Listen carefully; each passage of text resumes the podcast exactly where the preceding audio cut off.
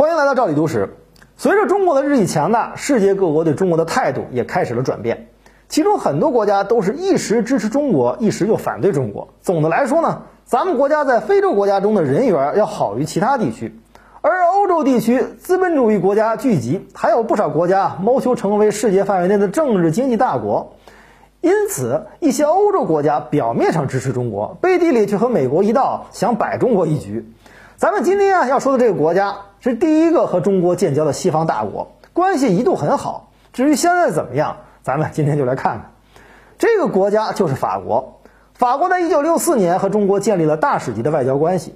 咱们都知道，新中国建立初期受到了西方国家的封锁和孤立，基本上只有社会主义阵营接纳中国。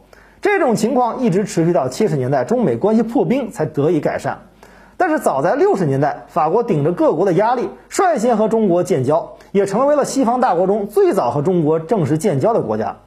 中法建交前，德国已经被一分为二，英国在二战时期受到了沉重的打击，而且从地理位置上来说，还不在欧洲大陆上。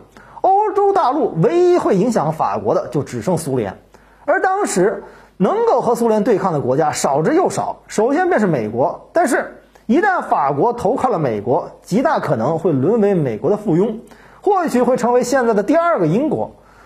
因此呢，法国就把目光放在了世界上为数不多的另一个大国身上——中国。因此，中法关系进入了当时的新的时期。七十年代，法国总统来华访问，成为了第一位访问中国的法国元首，同时呢，还是第一个访问中国的西欧国家元首。后来，邓小平同志访问法国，同样的，这也是中国领导人第一次正式访问西方国家。一直到八十年代，中法领导人不断互访，两国的关系也得到了进一步的发展。但是在九十年代，法国向台湾出售军舰和战斗机，中国也多次警告，但是法国却选择了无视，因此中法关系坠入了僵局。最终在九十年代中期，中法发布联合公告，法国承认咱们国家政府是中国的唯一合法政府。这才让两国关系再次解冻。到了九十年代末，法国还支持中国加入世贸，两国签订了不少经贸协定，促进了双边贸易关系的发展。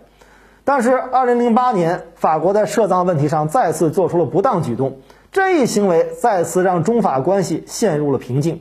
经过多番协商，终于在零九年得以妥善解决，两国的关系再次恢复。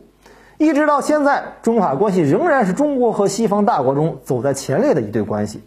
总的来说，法国和中国之间还存在不少的共同点。两国都是传统的大陆国家，还都曾经或者现在也是地区最强大的国家。两国都反对美国的霸权，希望建立一个更为公平合理的国际秩序。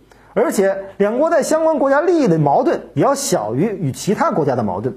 因此，相对而言，法国仍然是西方大国中和中国关系最好的国家之一。